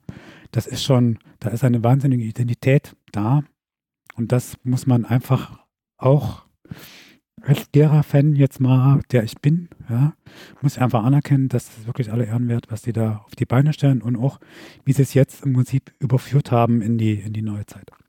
Also ich würde dir jetzt mal Altersmilde unterstellen, wenn du das so als Food-Fan sagst. Oder einfach, du hast als Historiker einfach da recht und da gibt es nichts hinzuzufügen. Wie sieht denn das bei der BSG Stahl Riesa aus? Die ist ja auch wieder zu ihrem alten Namen und zu ihrem alten Logo zurückgekommen, wie das offensichtlich einige in dieser Aufstiegsrunde gemacht haben. Ne? Also vier von fünf Spielen im Prinzip könnten die Aufstiegsrunde heute genauso wieder spielen. Ja, das ist schon spannend. Und äh, das letzte in der Runde war, glaube ich, die BSG Stadt Brandenburg, die das erst im Sommer 22 äh, geholt hat genau. mit dem BSG. Mhm. Mhm, so ist es. Und Riesa könnten sogar die ersten gewesen sein, die das mit diesem Ballsportgemeinschaft gemacht haben. Weil die BSG Chemie Leipzig gründet sich ja eigentlich als Beispiel Fördergemeinschaft. Die kam erst später dazu. Ähm, also Riesa spielte wie wir in der Liga Staffel B, als die Wende kam. Und ähm, die kamen dann auch nicht hoch. Also die haben dann nicht geschafft, irgendwie die, die eine höhere Klasse zu erreichen. Blieben also dann auch bei uns, sag ich mal. Die haben sich 1990 neu gegründet als SV Stahl Riesa und die Fußballer haben sich direkt ausgegliedert als FC Stahl. Der benannte sich dann um in den Riesa SV, nach dem Gau, nach dem im Prinzip Vorkriegszeitverein. Falls das jetzt jemand bekannt vorkommt. Ja, waren wir, also auch nicht die einzigen. Und dann ähm, hat man fusioniert mit dem früheren Chemie Riesa und ähm, heraus kam dann 1998 der FC Stahlrieser, der es in die NURV Oberliga schaffte und dann 2003 zahlungsunfähig war. So. Es gibt da irgendwie ein paar Parallelen, finde ich, die beeindruckend sind. Tut einem wirklich weh, gell? Also, ich meine, wir kennen das ja alles, dann äh, 2003 ist ja auch so ein Jahr, ne? Eben, eben, deswegen. So, und dann hat man sich als äh, Traditionssportverein Stahlrieser äh, neu gegründet und ähm, in der zweiten Kreisklasse angefangen. Und 2012 entschloss man sich dann, alter Name, altes Logo, und ähm, hat noch die Fußballer des SC Riesa, den gab es auch noch, ähm, dann aufgenommen und jetzt spielen sie in der Landesklasse, das ist die siebte, die siebte Liga. Liga. Genau. Ja. Genau, die erfolgreichste Zeit hatte BSG Stahl Brandenburg, die immerhin im äh, Vereinigten Deutschland in der zweiten Bundesliga spielen könnten, weil die halt irgendwie zur richtigen Zeit dort waren. Niemand fordert die BSG Stahl Brandenburg eigentlich wirklich längerfristig in der DDR-Oberliga, aber sie waren eben dann, hatten zur richtigen Zeit ähm, waren sie aufgestiegen, hatten sich dort etabliert, du hast rausgefunden, nie abgestiegen und waren dann in der zweiten Bundesliga und konnten sogar im UEFA Cup spielen. Ja, das ist schon, ähm, das ist aus meiner Sicht natürlich dann auch am tiefsten gefallen. Ja. Das stimmt schon, aber man blickt halt trotzdem, das darf man auch ehrlich sein, etwas neidisch, wenn man halt immer denkt, wir haben die zweimal besiegt, du hast das ja hervorragend herausgearbeitet. Eigentlich steht uns dieser Platz in dem UEFA Cup zu. Und deswegen, aber du hast recht, sind dann halt relativ äh, tief gefallen und spielen aktuell in der Landesliga Brandenburg, was auch eine siebte Klasse ist, haben einen Lokalkonkurrenten, den sie, glaube ich, im Pokal getroffen ja. sind mit dem Brandenburger SC, den sie so 2 zu 0 gewonnen haben, wo man auch gemerkt hat, dass so ein Derby auch dort zieht. Da war auch das Stadion gut äh, gefüllt sicherlich auch mit zahlreichen Grauentoppern, aber trotzdem waren äh, viele dort. Ähm, und die Lage ist daher schon sehr vergleichbar. Und wie gesagt, seit Sommer 2022 spielt man unter BSG im Stadion am Quenz. Genau, und ohne Flutlichtmasten. Das, äh, das sind ja weg. Ja, also Brandenburg, um das nochmal zwischendrin zu machen, die hatten natürlich so ein bisschen, ist dann schwer nach der Wende, weil die Sponsoren fielen natürlich weg. Das Stahlwerk, die hatten ja selbst äh, extrem zu kämpfen. Und äh, ich glaube, also die, die Clubs haben ja alle ihre Namen beibehalten. Ne? Also wenn du jetzt guckst, FC Hansa ist immer FC Hansa geblieben, FC Karl Zeiss, Unterstützung hin oder her, die blieben auch so, die blieben also alle. Und das waren auch, glaube ich, bekannte Namen. Während natürlich BSG Stahl Brandenburg, also wenn jetzt als Investor, ja, das heißt, die hatten es auch da wahrscheinlich mit Sicherheit einen kleinen Nachteil und ähm, die sind dann im Prinzip bis in die äh, Verbandsliga abgestürzt, in die fünfte Liga und ähm, dann Insolvenz, ja, alle. Offensichtlich. Ja, und die fingen als FC Stahl an und ähm, pendeln dann zwischen sechster und siebter Liga und jetzt seit 2022 heißen sie auch wieder BSG, also Ballsportgemeinschaft.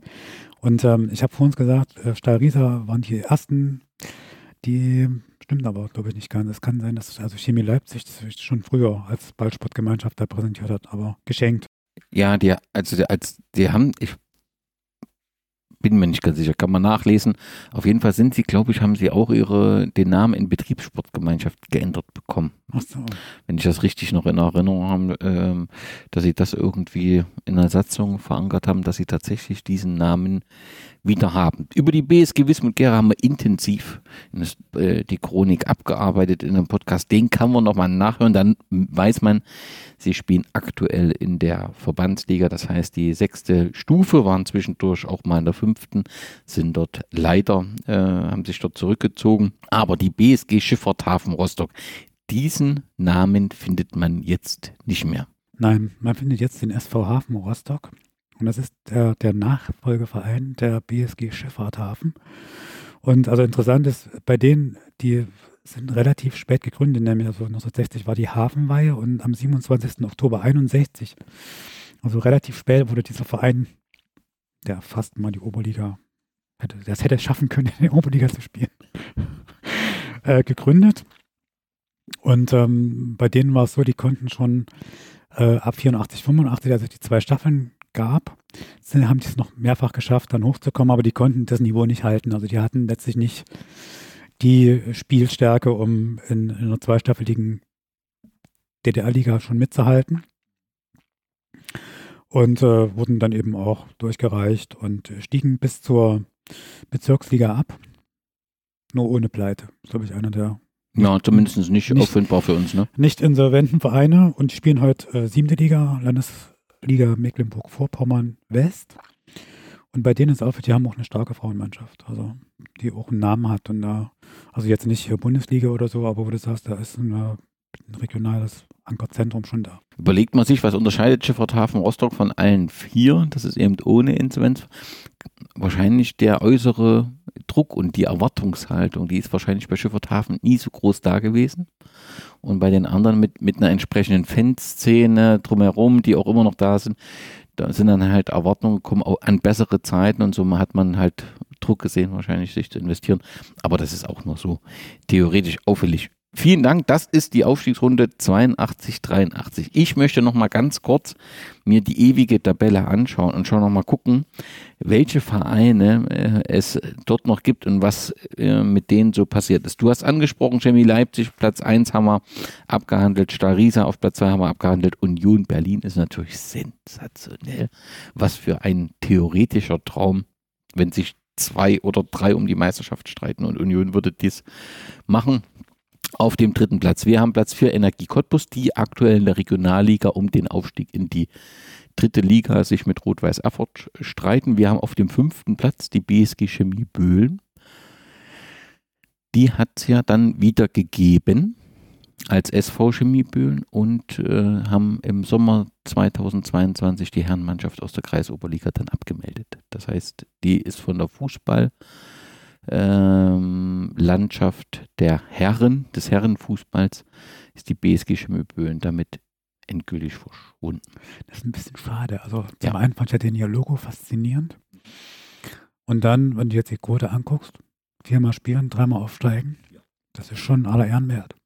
Und also gerade für so einen Ort wie Böhlen, den du jetzt nicht so im Bewusstsein hast, war das halt ein Aushängeschild. Und äh, der Name BSG Chemie Böhlen klang immer gut. Also du bist in die Spiele immer mit Respekt gegangen. Wir sahen aber in der Regel relativ gut aus. Also wir in dem Fall die BSG Wismut Gera. Aber es war eine starke Mannschaft. Auf dem sechsten Platz der ewigen Tabelle wer, äh, erwartet es der FC Hansa äh, Rostock mit drei Teilnahmen und drei Aufstiegen, 100% Erfolgsquote aktuell in der zweiten Liga. Siebter Platz, die ASG Vorwärts Stralsund, die letztendlich ähm, am 4. Juni 1989, also schon ja so quasi kurz vor dem politischen Umbruch aufgelöst wurde. Das war wieder damals so ein Beschluss, dass man die Armeesportvereinigung konzentriert und da erwischte es Stralsund schon am Juni 1989. Und Dessau auch. Und Dessau auch. So ist es.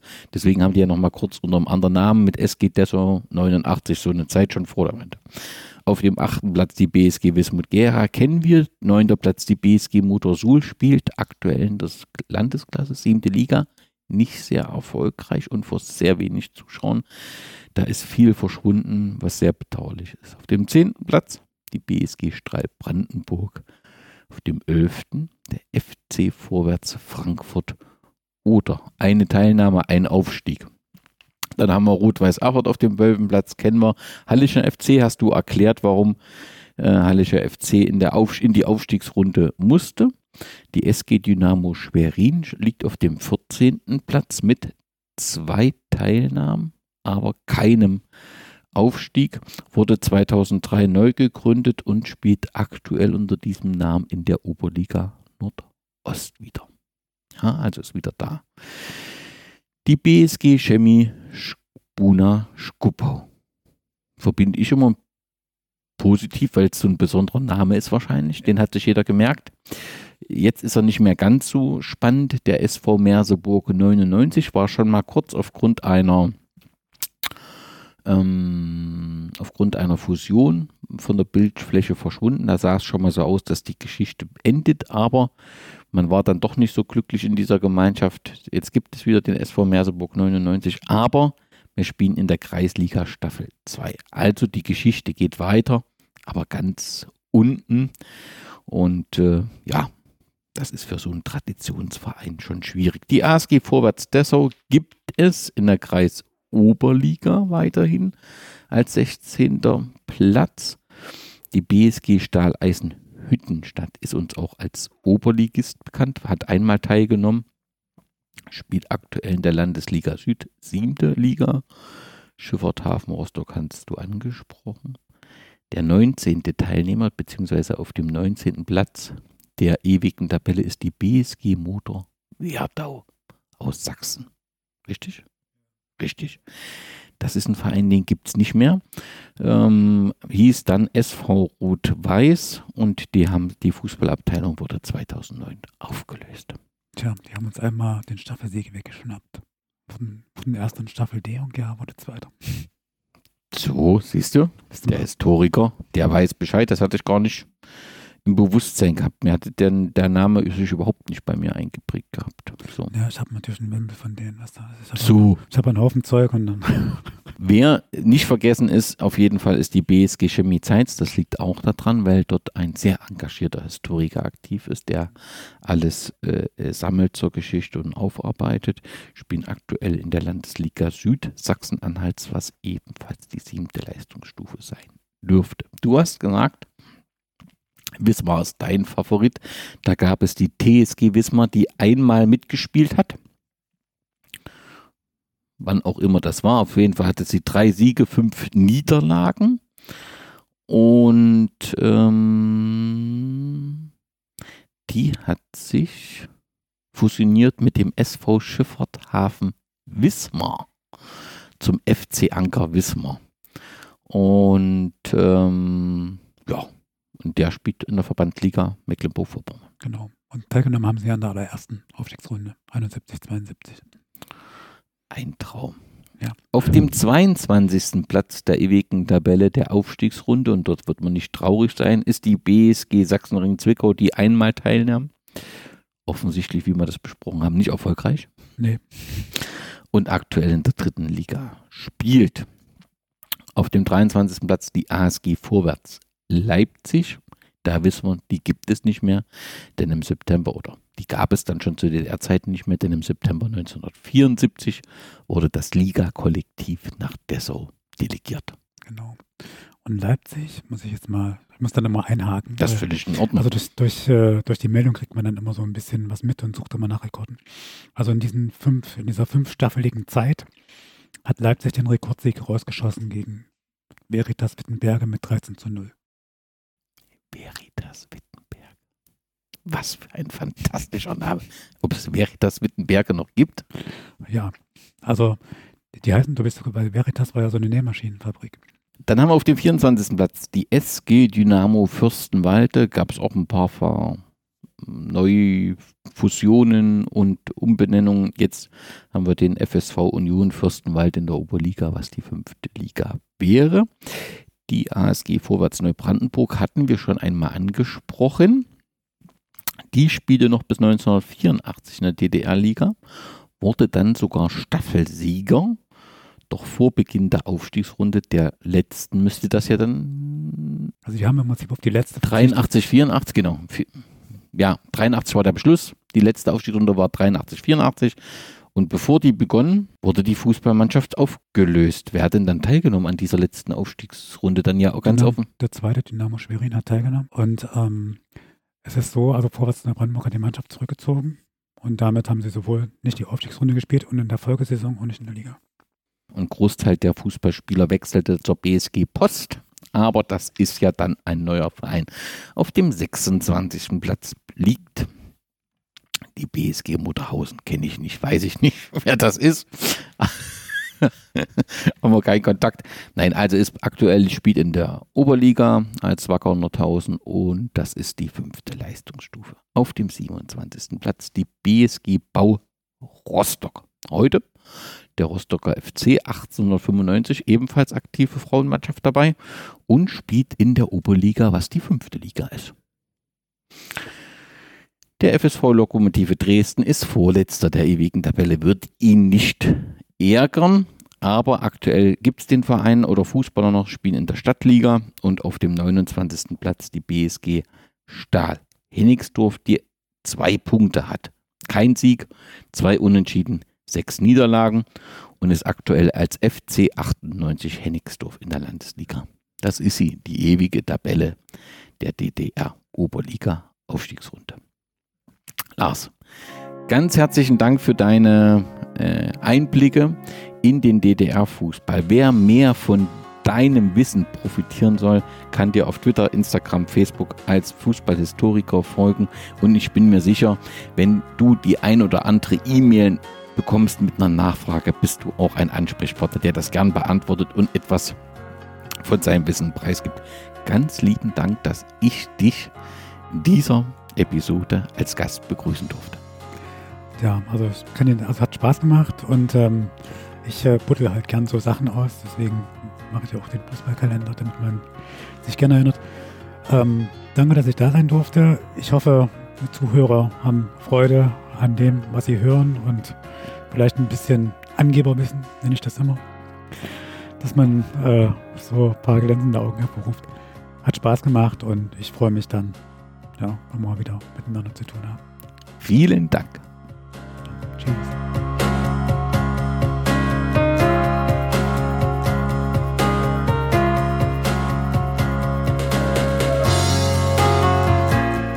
Waldemar Czerpinski kurz vor den Toren.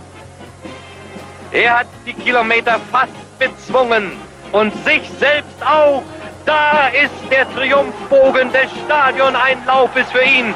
Ein Triumphbogen für den Hallischen Läufer. Ein Lauf geht um die Welt. Erneut der Lauf des Waldemar Czerpinski. 100.000 umfangen ihn mit dem Beifall. Man möchte sich an den Zeiger der Geschichte hängen, um die Uhren anzuhalten, weil die Größe dieses Augenblicks für eine Momentaufnahme eigentlich viel zu schade ist. Was hat dieser Mann geleistet? Der Sieger von Montreal auf dem Siegerkurs von Moskau in Bikila Abebespaden. Halles Waldemar Czerpinski. Liebe Zuschauer zu Hause, das ist ein einmaliger Triumph. Liebe junge Väter vielleicht oder Angehende, haben Sie Mut. Nennen Sie Ihre Neuankömmlinge des heutigen Tages ruhig Waldemar. Waldemar ist da.